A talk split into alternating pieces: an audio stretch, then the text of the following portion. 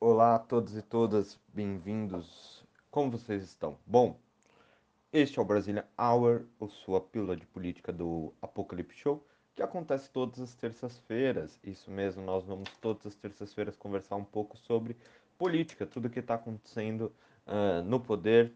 E, e aí, a gente vai conversar e eu vou te explicar um pouquinho sobre as coisas. E é isso. Esse, esse podcast vai te ajudar bastante a conversar com seu tio do grupo de família que adora é, destilar preconceito, adora ir contra atos democráticos e acha que tudo se resolve com bala, tiro e bomba. Exatamente. Bom, hoje vamos conversar um pouco sobre o quê?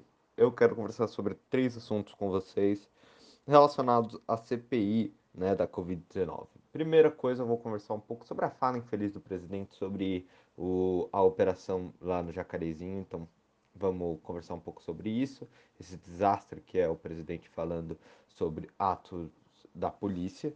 E também vamos falar também sobre o que? Da Covid-19, sobre a CPI.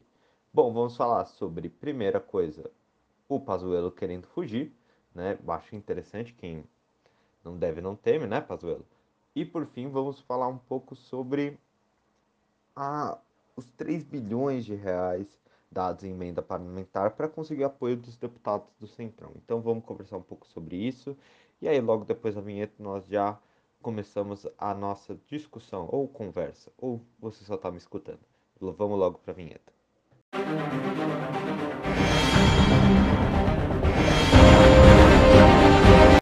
Bom, e aí, galera? Depois dessa vinheta, vamos discutir um pouco sobre o que a gente ia conversar hoje com vocês. Nós vamos conversar de três pontos fundamentais dentro dessa conversa, que será, primeiro, a fala sobre o presidente da República, sobre uh, a operação dentro da comunidade do Jacarezinho. Terceiro, o segundo ponto, a gente vai falar sobre Pazuello, que está tentando fugir né, da CPI da Covid-19, que vai acontecer nessa semana. Então, ele vai ter outras pessoas sendo ouvidas pelos senadores. E terceiro ponto, os 3 bilhões de reais utilizados um, para conseguir a manutenção e o apoio do centrão por parte do governo.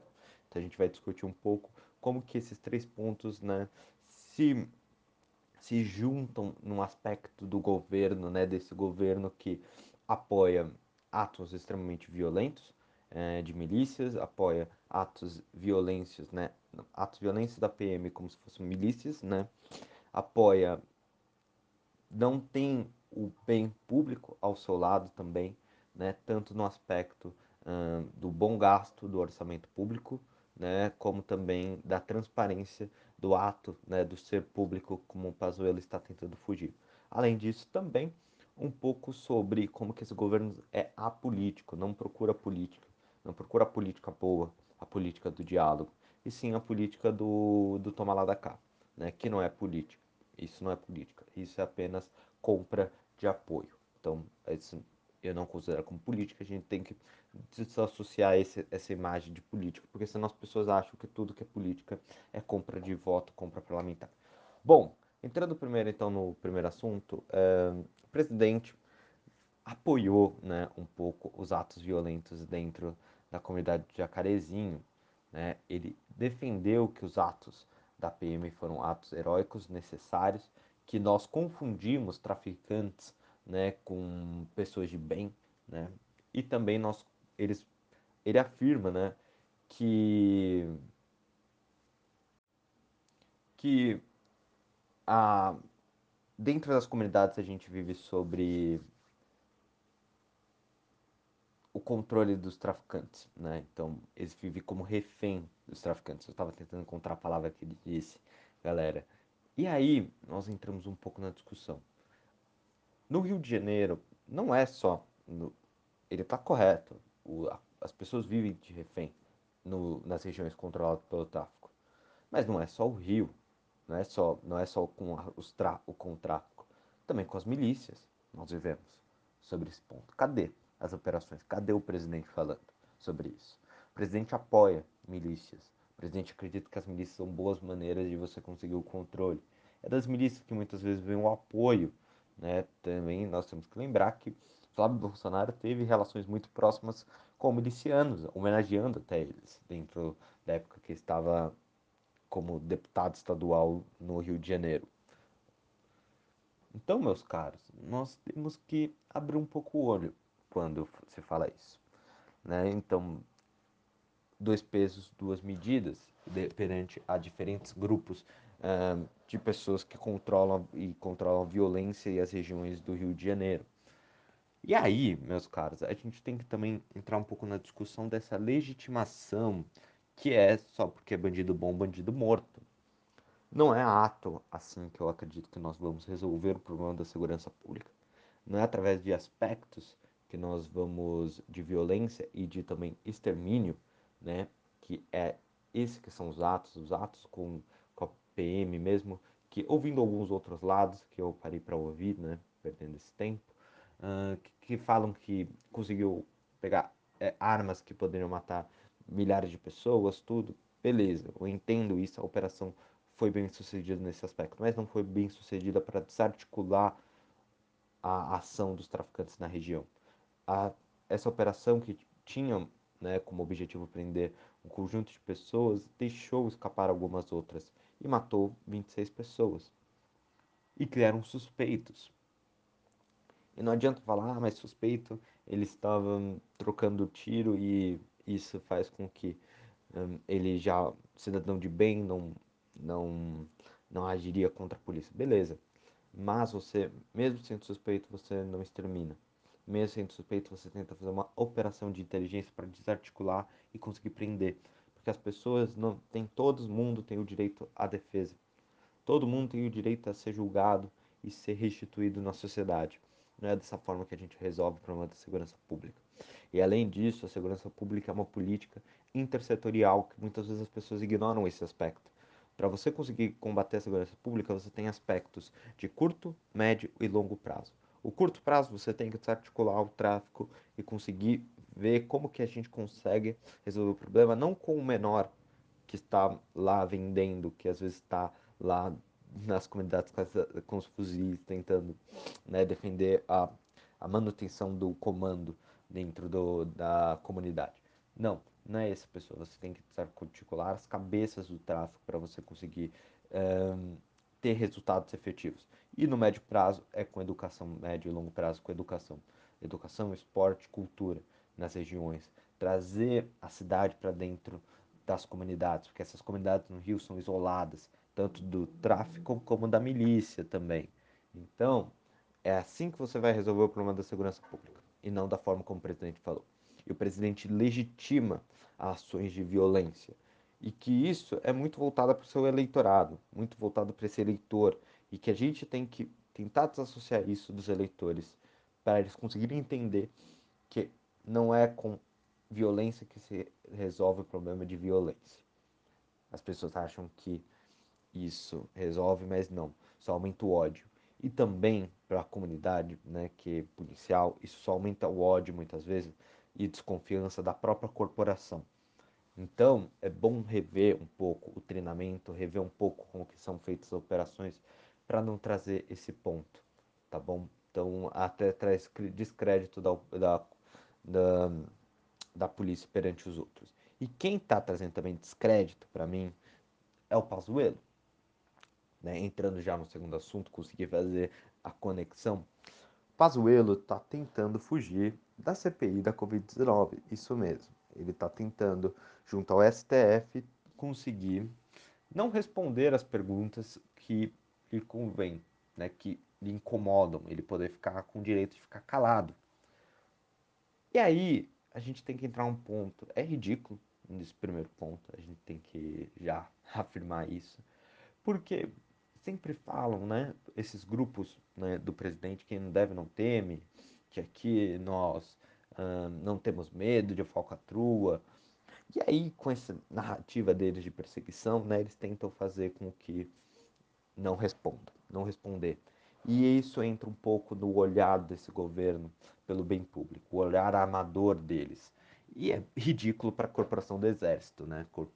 O lado do exército ter alguém como Pazuello né, que era general nativa, não tendo medo de responder sobre os atos da política dele, a política à frente do Ministério da Saúde, até que ponto Pazuello fez para conseguir resolver o problema da do combate à pandemia, de conseguir fazer o tratamento das pessoas que pegam o vírus e conseguir a imunização da população.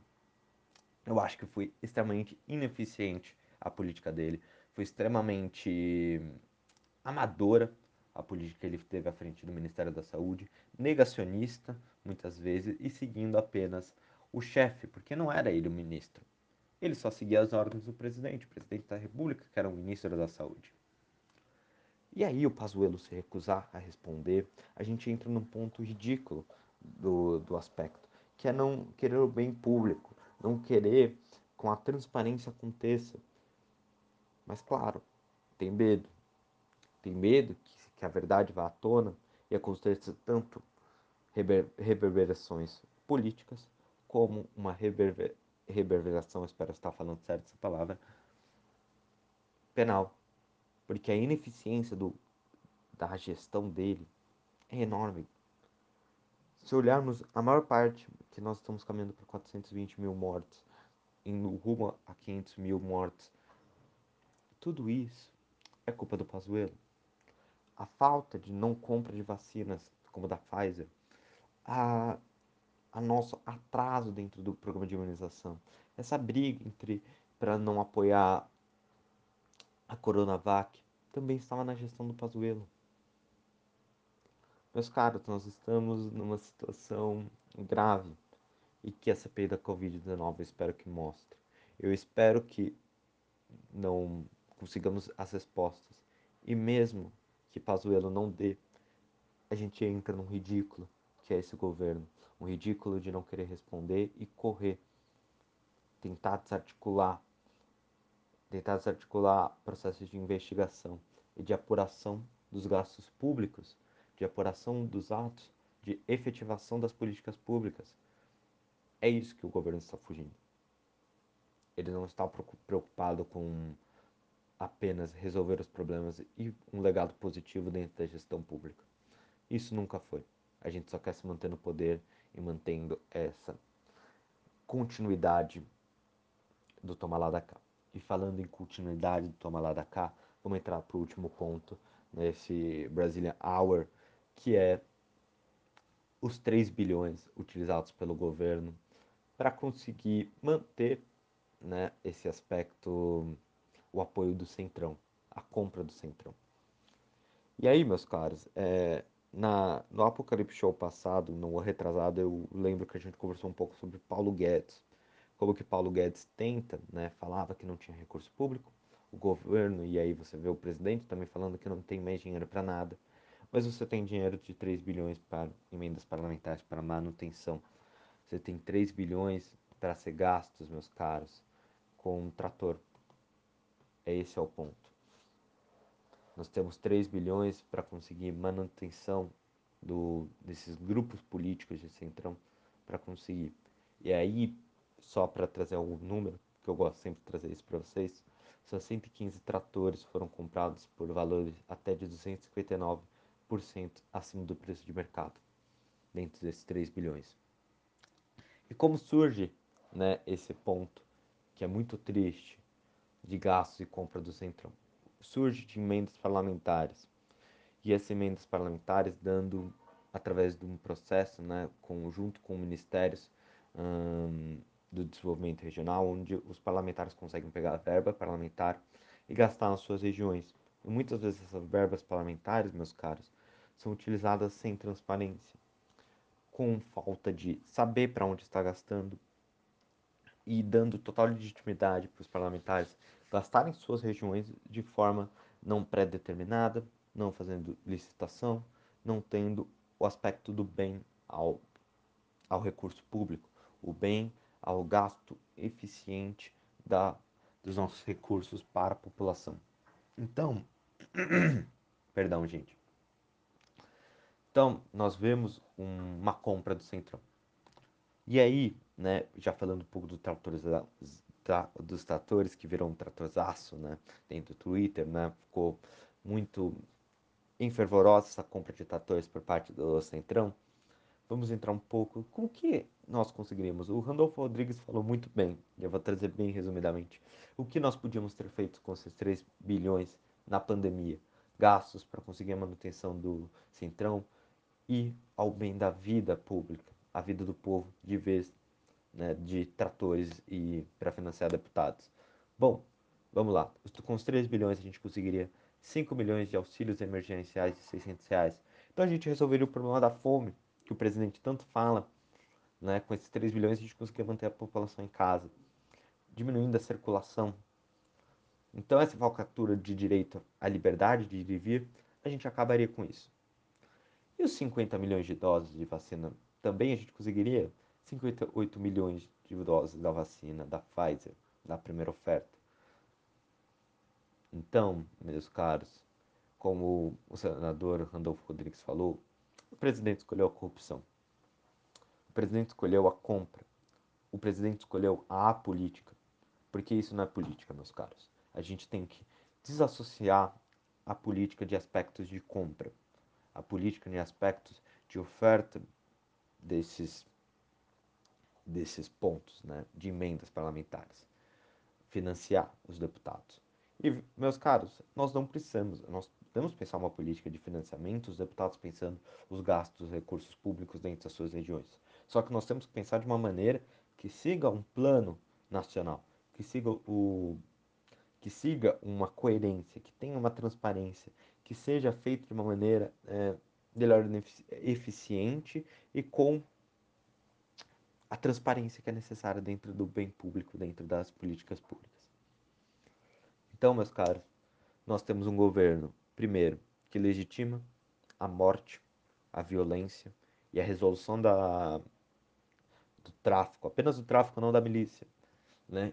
através da violência e da morte, não da desarticulação do tráfico, não do grandão, mas sim do pobre que está tentando apenas sobreviver.